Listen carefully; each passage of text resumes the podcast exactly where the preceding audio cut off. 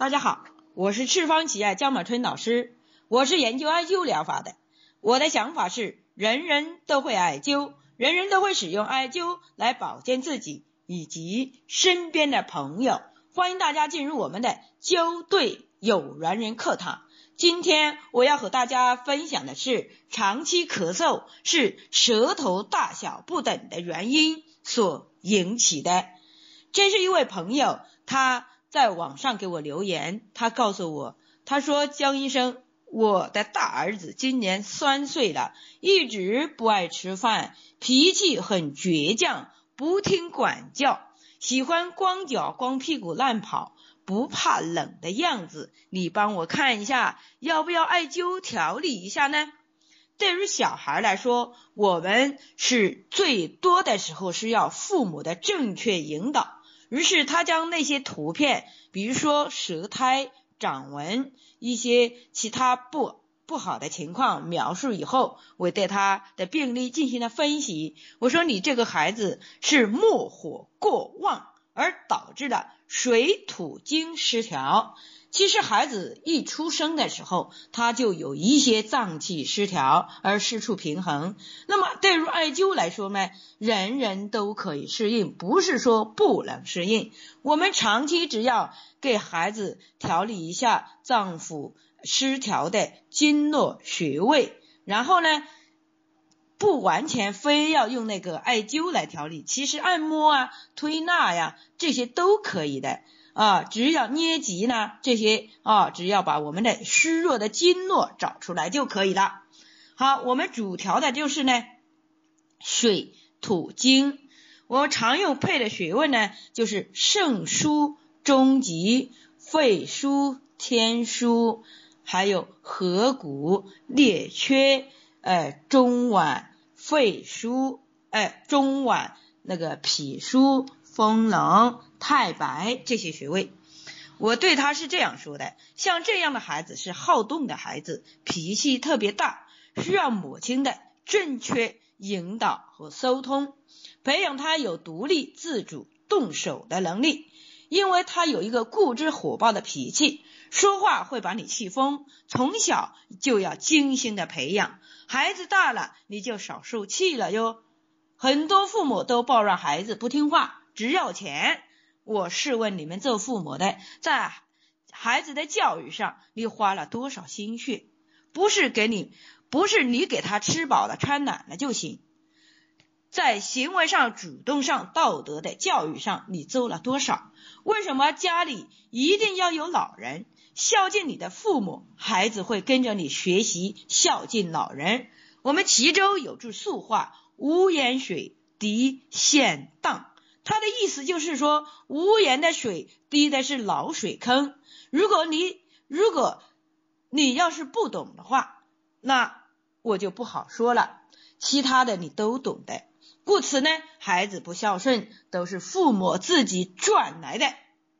当时他笑呵呵的告诉我，确实是这样的啊。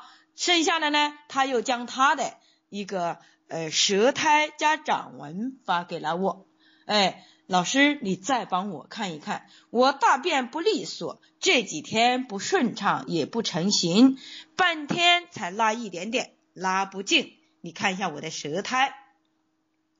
我打开他的舌苔以及掌纹进行分析。我说，你这些有头痛的病情况有没有呢？肩背寒凉，腰很酸，睡眠不好。胃湿热，运动的太少，而引起的肺气不足，是不是啊？一咳嗽就尿裤子，有没有这样的情况？当时他哈哈大笑，他说：“老师啊，你分析的几点呢都非常准确，就是目前咳咳嗽尿裤子暂时还没有发现，可能我的体质目前还是比较好的。”哎，目前呢，因为我还在哺乳期，我的第二个宝宝呢已经十个月了，两个男孩，大宝宝两岁十个月，那么腰酸呢已经有五年了，睡眠呢一直都不很好，头痛偶尔也有，感冒时有时会头痛，确实是肩背寒凉。这个问题呢，其实呢，在读书的时候我就已经有了，记忆犹新。初中的时候呢，就开始经常咳嗽，经常感冒，缠绵难入，而且呢，肚肚疯长，十几年了，脸上留还留下很多痘印，毛孔粗大，那就麻烦老师帮忙费心的配一下穴位好吗？当时我是这样分析的，我说你这些情况呢，其实都写在你的舌头上。艾灸中脘，艾灸心腧，艾灸神门，艾灸支正，哎，艾灸中极，艾灸筋骨，艾灸大中。这个呢，一个是胃经，一个是心经，同时还有一个是心呃那个呃膀胱经这几个穴位进行艾灸。同时呢，我们要加灸肺腧这个穴位。是因为为什么呢？因为你的舌头的两边大小不等，是肺气不降，故咳嗽难好。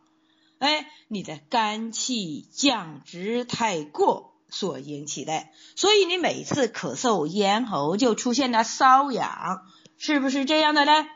当时他说，确实是这样的啊，确实是这样的。那好。